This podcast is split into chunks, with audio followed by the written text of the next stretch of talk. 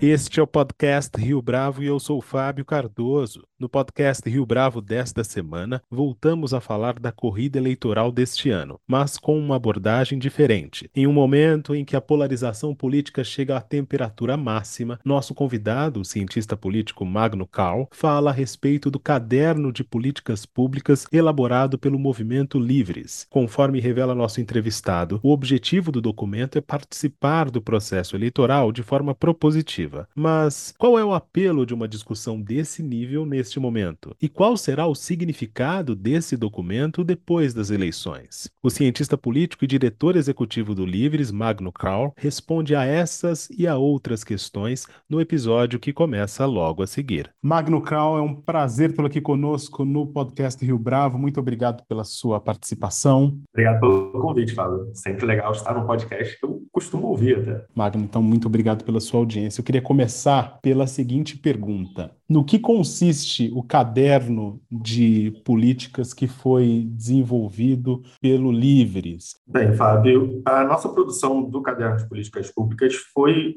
uma tentativa do Livres de participar desse processo eleitoral, desse ano eleitoral, de uma forma propositiva. A gente tem muitos contatos com os políticos, a gente tem muitos contatos com a imprensa, a gente acompanha bastante o debate público e tivemos que internamente avaliar qual seria a forma mais eficiente para a gente participar desse debate, já que durante a campanha são volumes de dinheiro bastante grandes gastos para a divulgação de ideias, para as próprias campanhas, e a gente avaliou que a melhor forma de participar havia um gap ali no debate público brasileiro em termos de propostas, que em geral, as campanhas políticas brasileiras têm um teor de personalidade muito mais forte do que de ideias. A gente acaba fazendo uma discussão majoritariamente centrada em qualidades individuais de um candidato ou de uma candidata e acabando falando bastante pouco de propostas. Então, a gente entendeu que a melhor forma da gente participar desse ano eleitoral seria por meio de propostas. E como é que a gente foi é, desenvolver esse caderno? Em primeiro lugar, a gente se reuniu com os nossos conselheiros acadêmicos. Desde a fundação do movimento em 2018, tem um conselho acadêmico com nomes de bastante peso, de bastante reputação com muita disponibilidade para ajudar o país. E a gente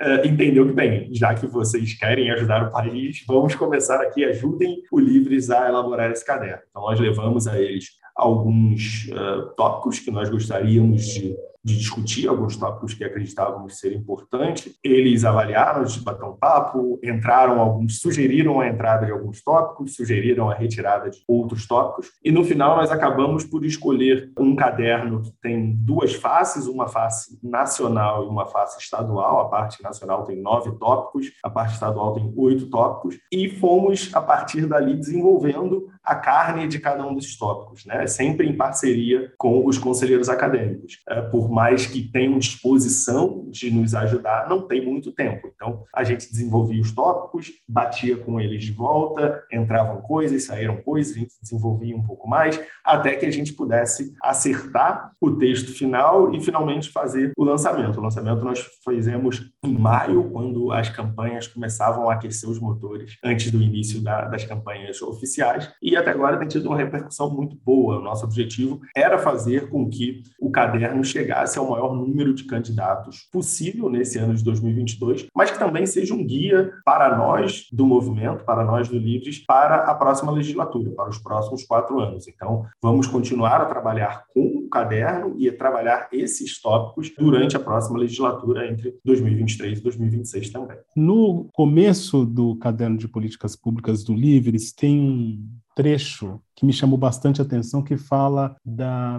força do liberalismo ou de um liberalismo por inteiro. Por conta de tudo que aconteceu nos últimos anos, você não acredita que essa defesa ou a defesa da agenda liberal ela ficou um pouco mais difícil junto à opinião pública? Como é que vocês avaliam isso internamente no Livres? Ficou um pouco difícil, é, porque nós teremos que, mais uma vez, reforçar o trabalho de explicar o que a gente entende por liberalismo. Mas eu não sei se ficou mais difícil do que era, sei lá, no início do governo Lula, quando eu entrei na universidade, só se falava de liberalismo como um bode expiatório para todos os problemas do mundo. Eu lembro no primeiro semestre da faculdade atribuíam ao liberalismo até aumento de impostos, coisas que são flagrantemente contrárias ao ideário liberal. Há, de fato, uma demanda, até dos próprios liberais, que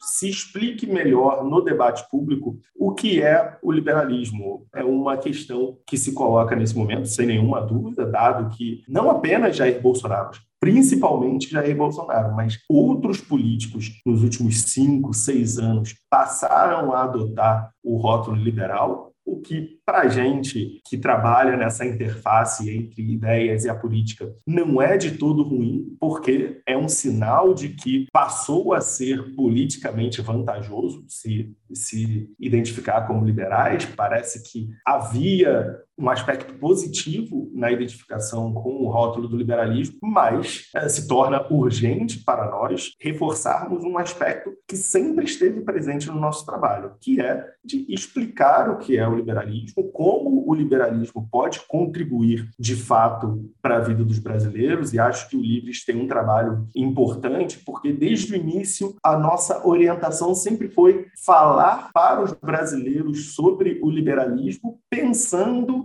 nos benefícios das ideias liberais, de políticas públicas de inclinação liberal para a maioria dos brasileiros, para os brasileiros mais pobres, para os brasileiros que não tiveram oportunidade de fazer um curso superior, que acordam cedo, pegam o transporte público para o seu trabalho, saem tarde do trabalho, pegam o transporte público para casa, aqueles que precisam arrumar jeitos criativos para ganhar vida, então são comerciantes, são camelôs, vivem no mercado informal. Esse sempre foi o desafio que se colocou para a gente. Então, esse, nesses termos, é claro que vale sempre reforçar a nossa compreensão de liberalismo e torna-se um pouco mais complicado, dado que um governo que nós julgamos fez muito mais mal do que bem à população se intitulava como liberal. Mas nos dá também a oportunidade de falarmos um pouco mais sobre o que é o liberalismo e como as ideias liberais, as políticas liberais podem ajudar o Brasil. Um dos principais pilares de defesa do Estado por aqueles que efetivamente advogam mais presença do Estado na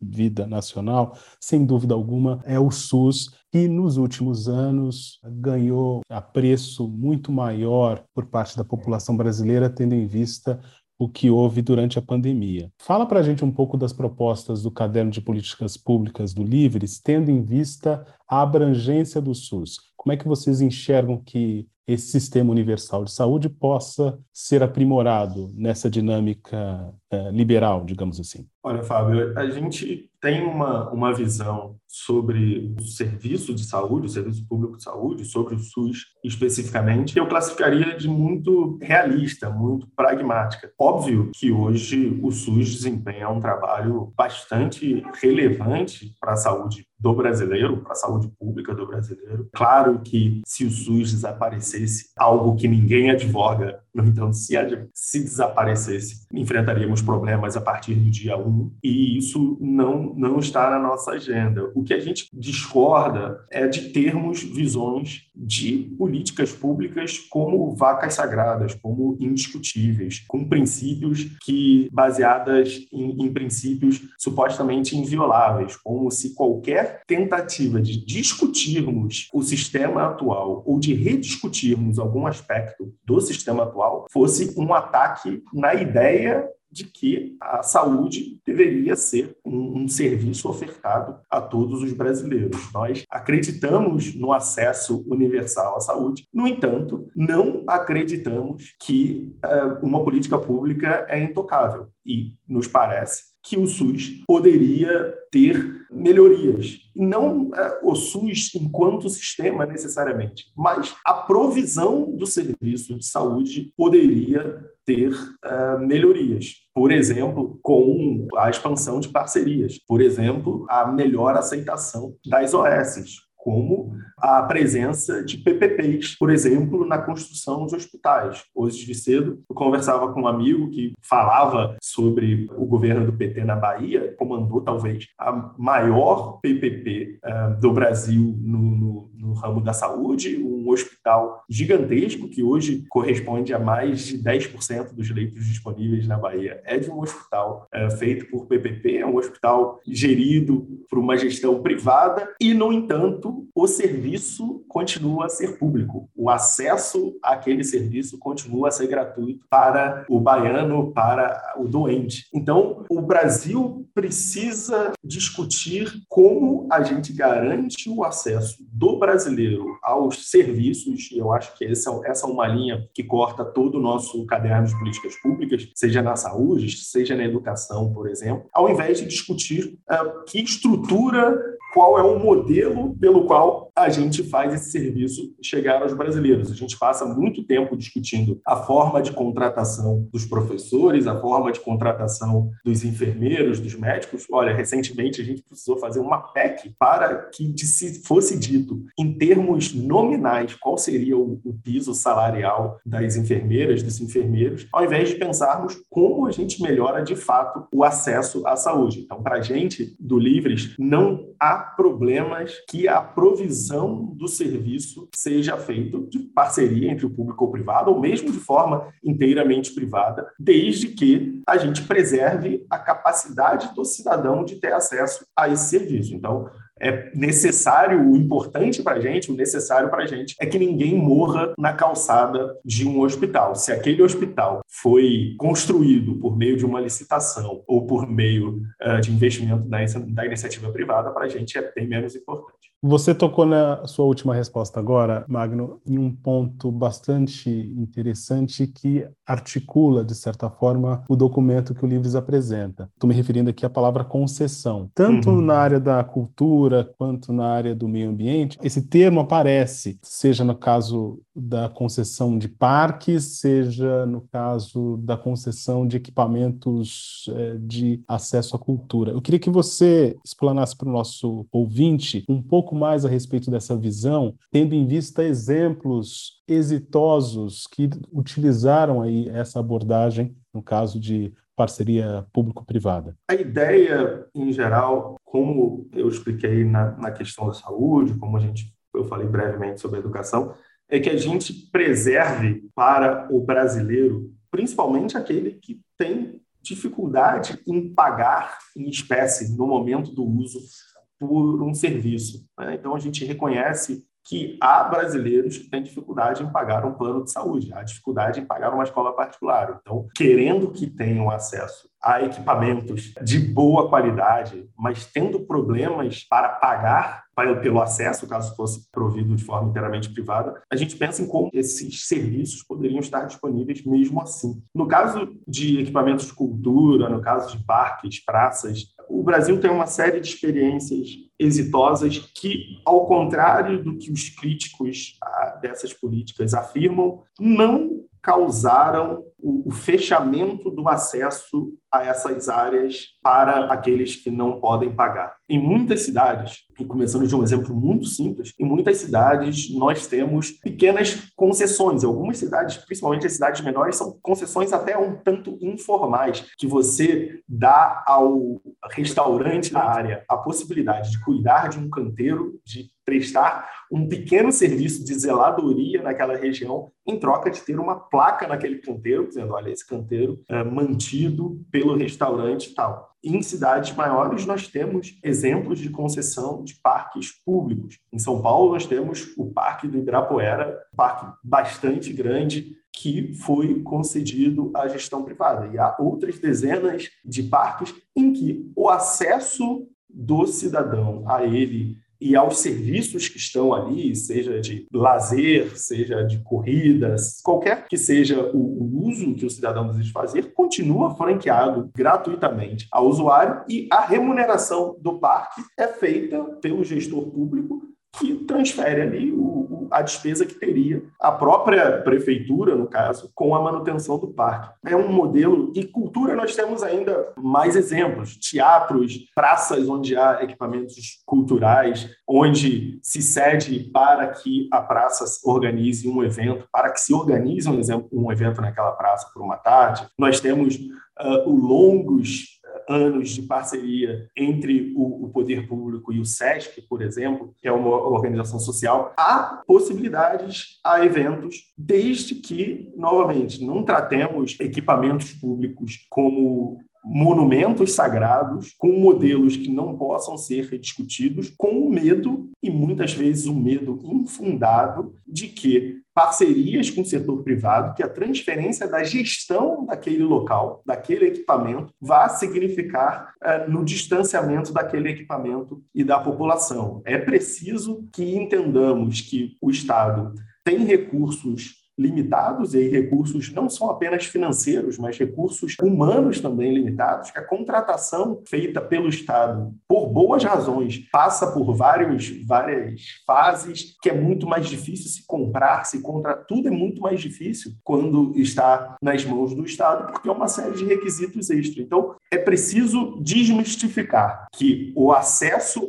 gratuito a equipamentos, o acesso popular à cultura, ao lazer, ao esporte, à saúde, à educação, não depende exclusivamente dessas estruturas serem geridas pelo Estado. Podem ser geridas por organizações sem fins lucrativos, podem ser geridas por empresas e, mesmo assim, se manter o acesso da população a eles. Um outro ponto que chama bastante atenção no documento tem a ver com a agenda dos direitos humanos. E é sabido que, pelo menos aqui no Brasil, essa agenda ficou durante muito tempo como que parte dominada pelos partidos à esquerda. Como é que um movimento liberal pode absorver algumas dessas causas, se não a totalidade dessas causas, e dar a elas uma perspectiva que está de acordo com esses princípios? A gente sabe que os pais fundadores do liberalismo, de certa maneira, estabeleceram essas referências ou os parâmetros para essa discussão. Mas é fato que, aqui no Brasil, ao menos, essa pauta ficou como que sequestrada pelos partidos de esquerda. Como é que é possível tratar de questões relacionadas aos agenda da diversidade e mais ainda, né? Vocês até citam fortalecimento dos direitos de propriedade para povos indígenas. Como é que a gente trata dessas questões nessa perspectiva liberal, Magno? Essa é uma ótima pergunta, Fábio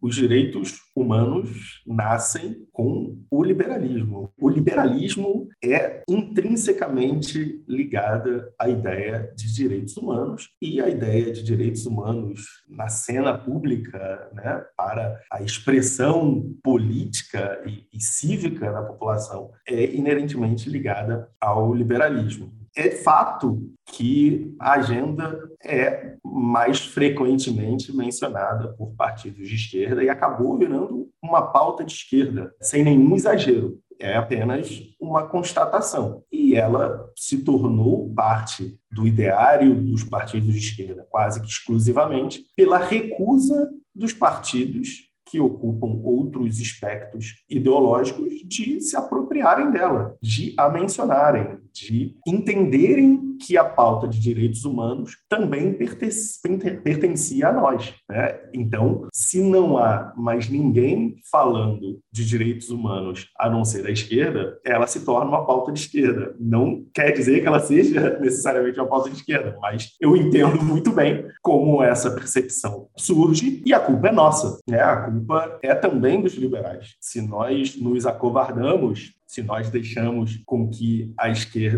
fale dela exclusivamente, se as pessoas que não são de esquerda só conseguem falar de direitos humanos daquela forma, direitos humanos para humanos direitos, é razoável compreender por que a população identifica essa pauta como uma pauta de esquerda. Eu acho que é importante o papel que nós fazemos de falar uh, dessa pauta como uma pauta liberal, de falar de diversidade como um fundamento fortemente liberal. Não existe liberalismo sem a aceitação da diversidade, sem a aceitação do que quase acabou se tornando um palavrão, que é o cosmopolitanismo, né? sem termos lugares onde os diferentes convivem, é muito difícil termos uma aplicação, uma visão, uma aplicação da visão de mundo liberal por ali. E o liberalismo é, desde a sua fundação, a aceitação de diferentes visões de mundo, a aceitação de outros estilos de vida. O liberalismo nasce muito ligado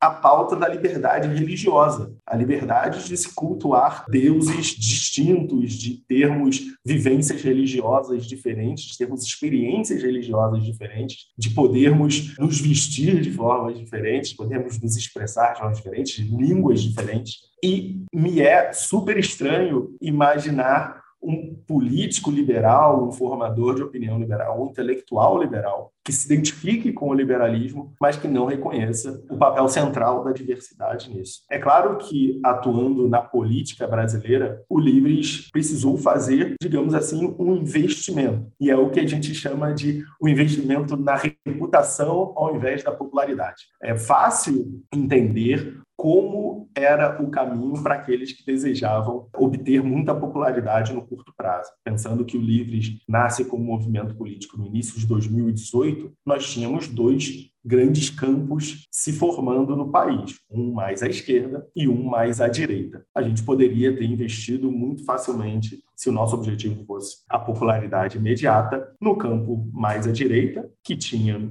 uma proposta liberal para a economia, mas isso significaria abrirmos mão de toda a nossa visão a respeito das liberdades políticas, das liberdades civis e outros temas que a gente não sentia que eram contemplados por esse campo, como não foram contempladas durante durante o governo de Jair Bolsonaro. Então, a nossa atuação sempre foi muito clara em defesa das liberdades civis, em defesa da liberdade por inteiro, como a gente diz, né? tanto na economia quanto nos costumes. Nós podemos ser vistos, nossos associados, nossos militantes, podem ser vistos, seja na Marcha da Maconha, na Marcha LGBT, em tantas outras que promovem diversidade. E, e, isso é importante, é importante não só para sinalizar para o debate público que existe uma força liberal que vê os direitos humanos como importante, mas também é central para que, quando os novos jovens que começam a se identificar com a política, se interessar com a política, já cheguem a nós, ou já cheguem ao debate público brasileiro com a existência de um grupo liberal que fala de forma muito tranquila sobre esses temas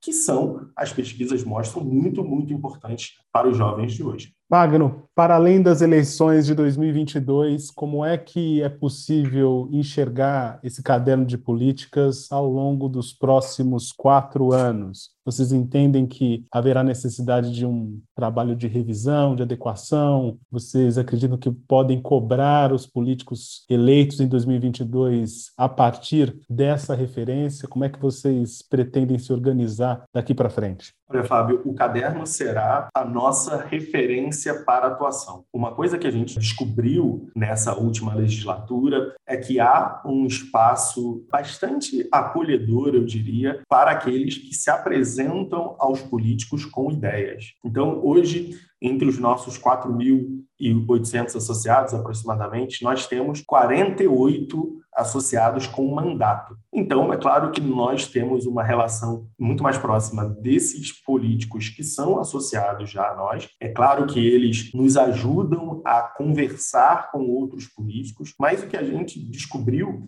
nós fazemos com certa frequência notas técnicas avaliando projetos de lei, projetos de emenda constitucional que estão tramitando no Congresso Nacional, nós fazemos notas avaliando essas políticas e dando a nossa posição. Nós fizemos fazemos boletins de posicionamento, documentos mais curtos para nossos associados que estão uh, nas câmaras municipais, por exemplo, e nós descobrimos que a receptividade para esse tipo de documento é muito boa. É claro que o início do nosso trabalho é sempre com os políticos que são nossos associados, que são mais próximos, mas com o decorrer do tempo, a gente sentiu que os nossos documentos circulavam muito bem entre políticos que não são associados ao Livres. E o que nós pretendemos com o caderno de políticas públicas é que ele seja a nossa base para atuação nos próximos quatro anos. E aí não apenas indo com o, o que está ali nele já publicado, mas também nos adequando ao espírito do tempo. Se aparecer outros temas, temas mais relevantes, se outros temas tomarem a frente, a gente pretende atualizar, estender esse caderno. Nossa visão sobre ele é que ele seja a nossa baliza para trabalhar e sempre levando a nossa conversa, levando um conhecimento técnico, levando uma assistência para os políticos e aí, independente de cor partidária, independentemente de inclinação é, ideológica, existe um espaço muito bom para se trabalhar na política brasileira com ideias. Se o político percebe que você tem ideias, você traz dados, que você está disposto a uma conversa franca, que você não está lá atrás de nenhum favor, de nenhum interesse escuso, a receptividade costuma ser muito boa. E é isso que a gente pretende fazer nos próximos quatro anos, e não só na política, também no debate público. A gente carece de ideias no debate público. O debate público brasileiro é muito sequestrado por uma briga de personalidades. Quem é o mais macho, quem é o menos macho, quem é mais bandido, quem é menos bandido. Acho que a gente precisa retornar ao básico, que é quais são as propostas que estão em debate. Vamos conversar sobre propostas, porque com propostas há maneiras de vencermos a polarização. Com propostas a gente pode conversar, debater, a gente pode encontrar um caminho do meio, a gente pode fazer acordos, cada um cede um pouquinho. Em personalidade é muito difícil. Em personalidade, o, a, o debate é sempre quem é bom, quem é mal, quem é ruim, quem é bandido. Então, a gente pretende ajudar a fazer com que o